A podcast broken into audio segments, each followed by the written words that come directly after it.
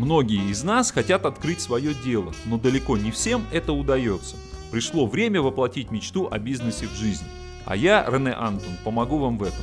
Секреты создания бизнеса, уникальные случаи из практики, кейсы – все это и многое другое в моем подкасте. Всем привет! В эфире рубрика «Вопросы и ответы». С вами Настя Попова, а мой соведущий Яков Евсюков сегодня отсутствует, так что я буду отдуваться за нас обоих. Но, к счастью, наш главный эксперт, бизнес-тренер Рене Антон, находится на месте здесь, в студии. Всем привет! Напомню, что в рамках этой программы мы отвечаем на вопросы пользователей, которые они задают на сайте reneanton.ru. Итак, первый вопрос задает нам Светлана. Здравствуйте, Рене. Недавно с подругой открыли бизнес, сейчас пытаемся продержаться в кризис. Понятно, что лишних денег на рекламу нет. Как пропиарить наш проект практически за бесплатно? Ну что, Светлана, вопрос достаточно актуальный сейчас. Я не буду вдаваться в э, рассуждение о том, что при открытии бизнеса надо, конечно, проводить планирование, э, собственно, расходов, и в том числе расходы на рекламу, это, конечно, расход практически номер один, который должен участвовать в планировании, потому что бизнес без рекламы существовать не может. И, конечно, раскрутить проект, э, не инвестируя в рекламу, очень сложно. Но, тем не менее, как я и сказал, не будем сейчас об этом, а просто попытаюсь дать несколько советов, как использовать инструменты малобюджетного маркетинга. Я не могу сказать, что это будет совсем бесплатно, но это будет в любом случае какие-то э, небольшие бюджеты.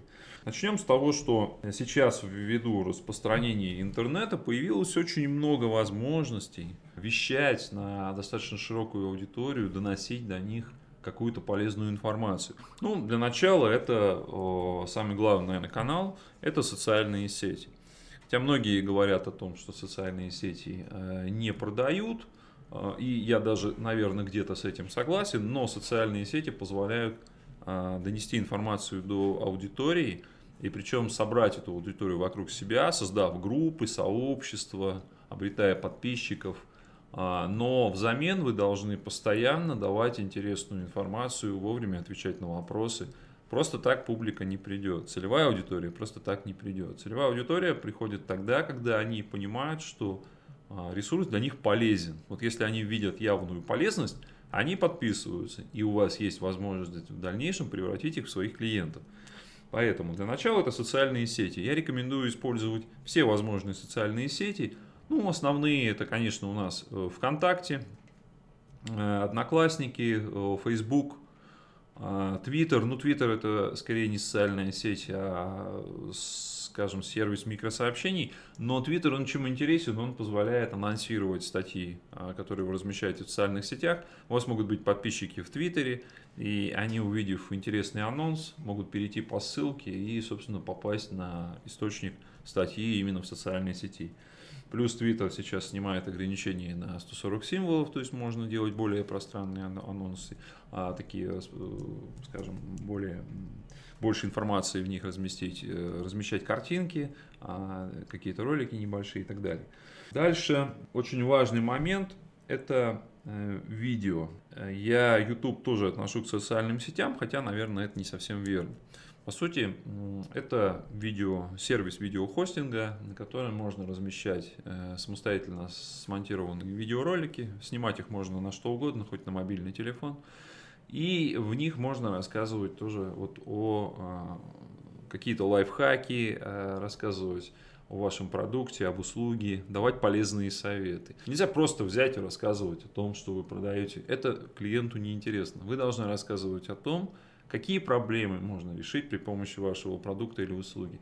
Какие выгоды для себя клиент может получить благодаря использованию вашего продукта или услуги? Это важно. То есть просто сказать, что я продаю а, трубы, а, мало. Надо сказать, я продаю возможность пить чистую воду. Тогда клиенты придут к вам. И, конечно, надо очень хорошо поработать с э, вопросами размещения информации. Теги э, очень важно. Очень э, важно правильное название ролику сделать и так далее, и так далее. А, конечно, хорошо, если ролик сделан профессионально, но все-таки контент важнее. То есть будут смотреть непрофессионально снятый ролик с интересным контентом, вместо того, чтобы смотреть ролик профессионально смонтированный с контентом неинтересным. Поэтому имейте в виду, самое главное, это чтобы было интересно. Э, дальше следуют блоги. Ну, например, есть э, сервисы для публикации блогов Lead Journal. Там многие его называют умирающим форматом. Кто-то уже давно считает, что он уже умер. Но, тем не менее, это довольно интересный способ писать большие тексты. Если вы проводите какую-то аналитику, то можно размещать это все в сервисах вот таких блогов. Можно публиковать информацию, статьи на разных профессиональных сообществах. Во многих бизнесах существуют свои какие-то определенные сообщества, там у бухгалтеров есть а, клерк, у юристов есть там профессионалы РУ там, и так далее. Ну, есть какие-то определенные сообщества, на которых можно а, публиковать а, информацию. Можно в комментариях, например, писать постоянно какие-то толковые комментарии, привлекая таким образом внимание и концентрируя его на своей персоне и проводя пиар своего э, имени и своего бизнеса заодно. Можно записывать подкасты, что на самом деле тоже несложно. А для этого надо всего лишь приобрести микрофон, э, компьютер, который, я думаю, и так у вас есть, и записывать э, аудиоподкасты. Можно выступать, если, конечно, вы такой вариант для себя рассматриваете, собирая семинары, можно организовывать вебинары, но все по вашей специфике. То есть люди должны вас увидеть как эксперта в той области, в которой вы работаете. И они должны захотеть прийти именно к вам, а не к вашим конкурентам. Это достаточно недорогие способы э, пиара, распространения информации, но это тоже реклама. И здесь еще очень важный момент, что это такие способы рекламы, которыми пользуются немногие предприниматели. Потому что традиционно пользуются э, рекламой классической. Это директ, э, ну, это контекстная реклама, это SEO-продвижение, какая-то медийная реклама, какие-то там стритлайны, баннеры.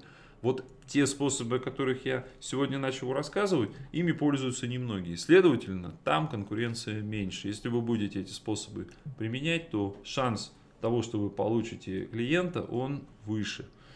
Еще надо обратить внимание э, на сайт. Сайт вы можете ну, буквально даже сделать сами. Либо можете обратиться кому-то и заказать себе профессиональный сайт. Цены сейчас на создание сайтов более или менее демократичны. Сайт, конечно, сам по себе продавать не будет. Его надо рекламировать. Для этого можно использовать э, оптимизацию поисковую, SEO, но здесь, конечно, самостоятельно будет сделать это непросто, потому что существует очень много нюансов всего продвижения. Но если же все-таки вы хотите делать это сами, то можно научиться простейшую оптимизацию делать и по каким-то ну, таким довольно низкочастотным запросам, возможно, ваш сайт начнет появляться в поиске. То есть какой-то трафик, а именно посетителей вы можете уже получить. Э, на самом деле контекстная реклама, считается, что она очень дорогая традиционно. Но ее тоже можно использовать, э, работая, например, по низкочастотным запросам. Ну, к примеру, если вы, не знаю, продаете цветы, э, если, например, взять запрос продажа цветов там, или продажа цветов Петербург, то, я думаю, цена такого перехода будет очень высокой.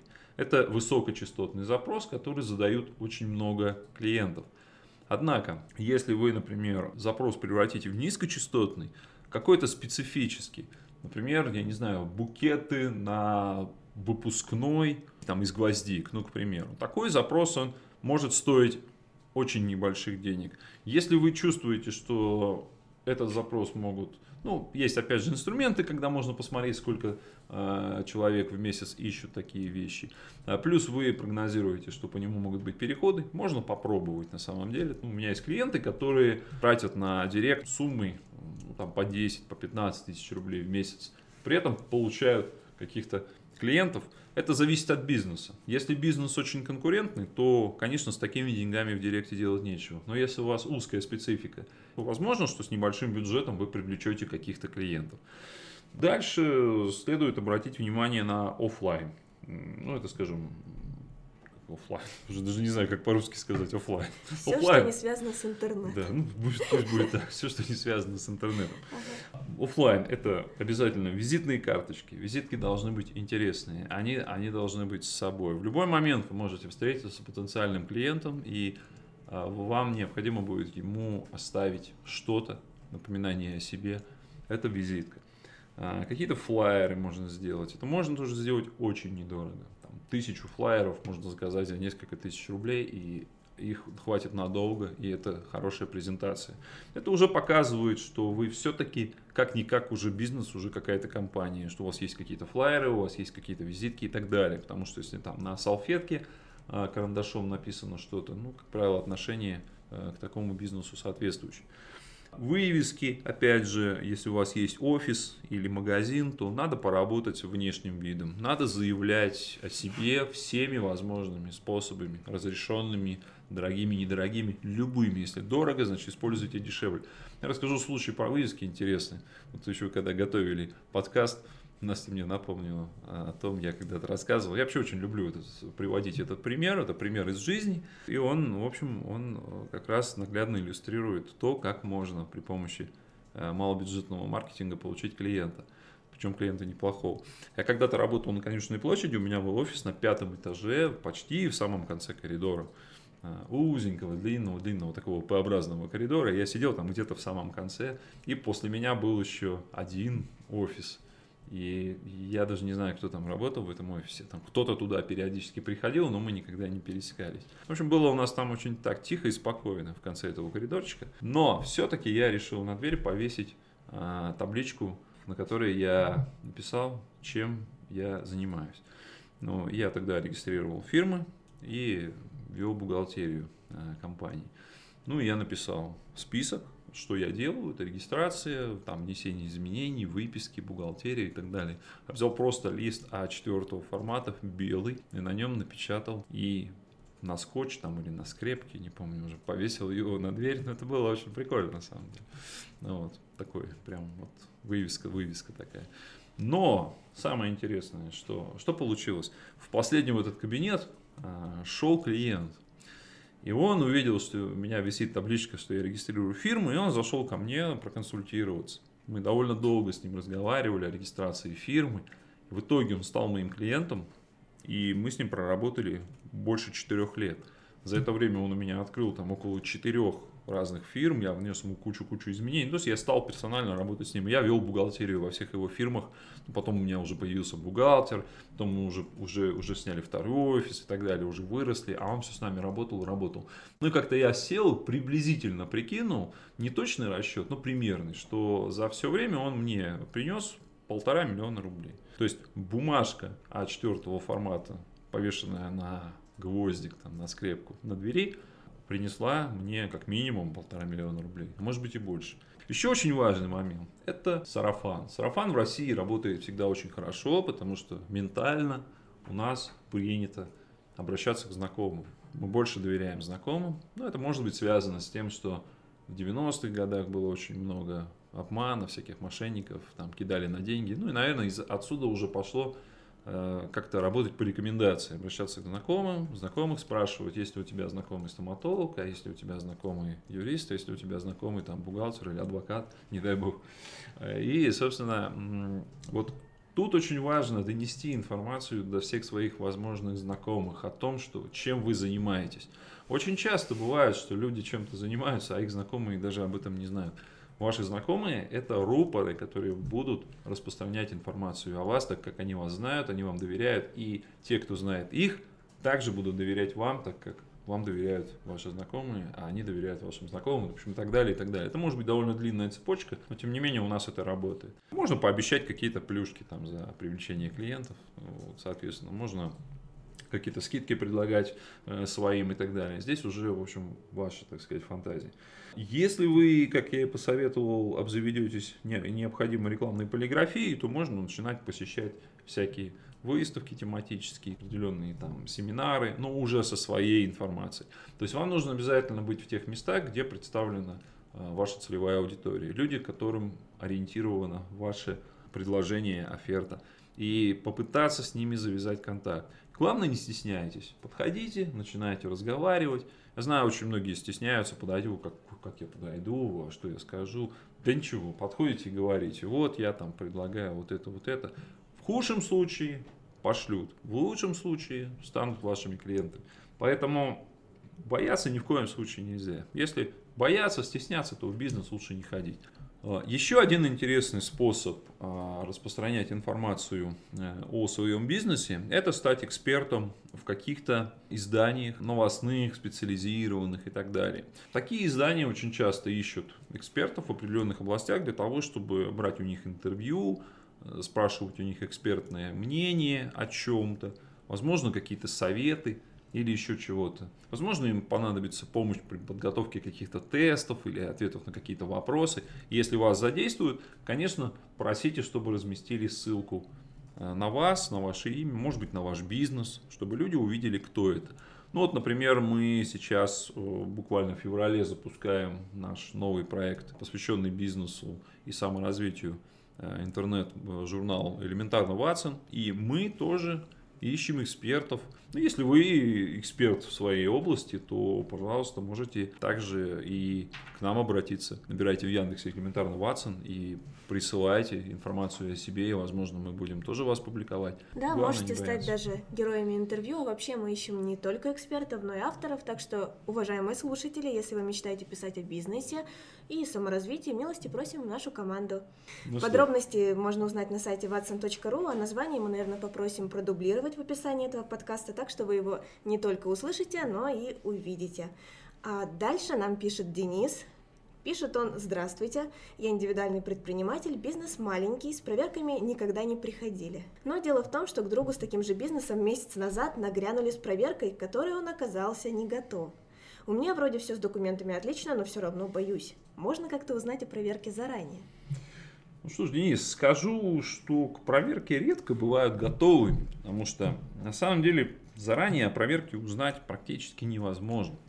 Несмотря на то, что анонсируют различные сервисы, которые позволяют узнать о проверке чуть ли не за год. Но мы же понимаем, что это абсурд и, конечно, это работать не будет. А, проверки формируются очень часто достаточно спонтанно. Была недавно новость о том, что Генпрокуратура запустила сервис, на который можно про свою фирму ввести и посмотреть, а, существует ли э, какой-то план проверок по отношению к ней. Но, честно говоря, бизнес а, настроен скептически и в это не верит. Я, честно говоря, тоже. Ну, посмотрим. Может быть, это и будет работать, но пока мы смотрели, вроде там пока как-то непонятно все. А по налоговым там проверкам вообще никакой информации нет. И налоговые проверки, в основном, наверное, все-таки вам, как малому бизнесу, может грозить налоговая проверка. Если вы кафе, какой-то магазинчик, там, или как-то связано что-то у вас там с СЭС или с пожарниками, то эти ребята тоже частенько любят зайти в гости. А, это уже отдельная история. Прокуратура как таковая, я думаю, наверное, пока не будет особо восторга, тем более все-таки существует мораторий на проверки малого бизнеса в течение трех лет с даты регистрации. Налоговые же проверки, они делятся на две основных категории. Это камеральные и выездные. Камеральные проверки проводятся по отношению вообще ко всем практически налогоплательщикам, просто проводятся по-разному. Бывает проверка там, как там, статистическая, расчетная. То есть они просто сверяют определенные цифры по своей методике. И вы можете даже и не узнать о том, что в отношении вашей организации проводилась камеральная проверка. Бывает камеральная проверка за запросом документов. Если у них возникают в процессе проведения проверки какие-то вопросы, могут запросить какие-то определенные документы.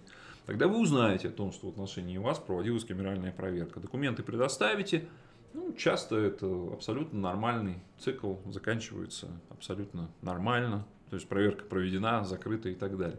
Бывают, э, вызывают для дачи каких-то показаний. То есть присылают прямо, да, повестку с вызовом в качестве свидетеля, да, не пугайтесь, это нормально, налоговая шутить не умеет. То есть они вызывают вот прям, вот, вот прям серьезно. Хотя приходишь, на самом деле бывает задают просто один вопрос и через минуту уже ушел. То есть, ну, там не всегда все прям так а, жестко. Но бывают проверки выездные. Выездные проверки, они происходят в том случае, если в отношении вас уже была проведена определенная работа, были запрошены документы из банков, были запрошены еще какие-то сведения, то есть заведено определенное дело, вот эта вот проверка, она уже, это, это довольно серьезная штука, и в этом случае могут прийти да, с проверкой с выездной, и вот предупреждать вас не будут. Вообще считается, что там в течение 24 э, часов должны предупредить, но на практике у моих клиентов, сколько проводилось таких проверок, этого не происходило. То есть просто приходили с постановлением о проведении выездной проверки и уже начинали проверять документы. Я думаю, что если вы малый бизнес, то не переживайте. Тем более, если, вы, как вы пишете, у вас с документами все отлично. Ну и бояться, конечно, не стоит, потому что можно перефразировать старую пословицу. Налоговые боятся в бизнес не ходить. Да?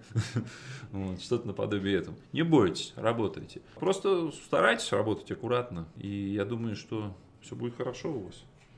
Следующий вопрос прям по твоей части, Рене, пишет mm-hmm. Юлия Градиенко. Mm-hmm. Я начинающий бизнес-тренер. Mm-hmm. Хожу на разные семинары, чтобы набраться опыта. Заметила, что там, где дают настоящие знания, людей обычно меньше. А вот где молодые ребята три часа рассказывают про мотивацию, обычно аншлаг. Теперь думаю, может тоже начать говорить только про мотивацию. Что все-таки важнее, с чем я буду полезнее? Спрашивает Юлия. Ну, Юлия, давайте я для начала вам скажу такую вещь, чтобы набраться опыта, надо не ходить на семинары, а надо их проводить. Ходить может сколько угодно.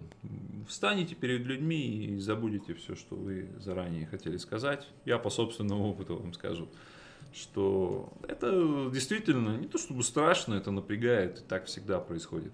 А, поэтому начинайте. Что же касается настоящих знаний, не настоящих знаний, молодых ребят, я скажу так, что мотивация это, конечно, здорово, но мотивация без знаний никакого бизнеса никому не поможет начать. Это факт. Мотивация позволяет двинуться с мертвой точки и начать действовать. Но для того, чтобы сделать, создать успешный бизнес, нужны навыки, нужны знания, нужен какой-то опыт. Может быть не свой, чей-то, но нужен некий ментор, человек, который будет помогать. Или какие-то материалы нужно изучать, которые посвящены именно ведению бизнеса. То есть одной мотивации мало, мы за 10 лет открыли больше 16 тысяч компаний. Очень много компаний закрываются именно благодаря тому, что бизнес начинают люди на эмоциях. То есть они где-то сходили на какой-то семинар, им сказали, что все, встань, иди, там, брось костыли, там, оставь коляску, иди вперед. И вот они пошли, и в итоге они открывают фирму, и они не знают, что им дальше делать. Ну и, конечно, никакого бизнеса у них не получается. Просто теряют, опять же, деньги. Что касается вот таких вот семинаров, которые собирают аншлаги. Но все зависит от того, какая, какова ваша цель. Что вы хотите? Если вы хотите чуть-чуть денег заработать по-быстрому, не особенно задумываясь о собственной репутации, ну, можете попробовать поработать также с мотивацией. Соберете людей, расскажете им про мотивацию и что дальше произойдет. Собственно, что вы дальше с этими людьми будете делать со всеми? Тоже подумайте. Если же вы какие-то серьезные вещи планируете а, людям рассказывать, то будьте готовы к тому, что к вам не придет много людей. Потому что люди а, изначально, ну, они хотят сказки, они хотят чуда. А, собственно, в чем заключается чудо?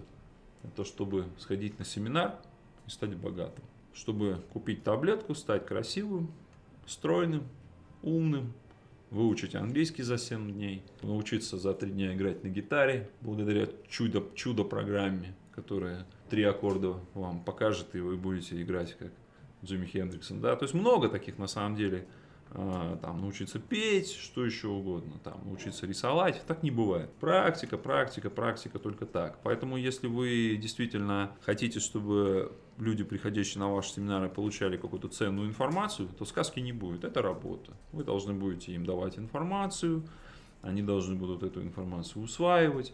И быстро у них вот прям, чтобы вот, вот прям сразу, я сегодня пришел, а завтра уже богатый, так не будет. Просто вы должны либо говорить им правду, либо вы должны лукавить, собирая залы. Но тогда я думаю, что существует большой риск потерять свою репутацию. Поэтому, если вы хотите стать бизнес-тренером э, серьезным, то вам нужна своя программа обязательно. Вы должны проработать четко свою программу, в которой у вас по пунктам будет расписано все, что вы планируете людям давать. И конечная точка должна быть точка входа, точка выхода. С чем человек придет к вам и с чем человек выйдет от вас. Что вы ему дадите, что за это он даст вам, и вы это должны все продумать. Готовую модель, я вам скажу, Юлия, никто вам не даст, потому что у каждого бизнес-тренера она своя, и каждый бизнес-тренер ее вырабатывает для себя сам. Поэтому вы должны просто сесть и составить для себя такой план. Но мы вам желаем, конечно, удачи, Юлия. И на этом все. Напоминаю, что вы можете не только слушать наш подкаст, но и задать свои вопросы на сайте reneanton.ru. Спасибо за внимание. Пока. Спасибо всем. Пока. До новых встреч.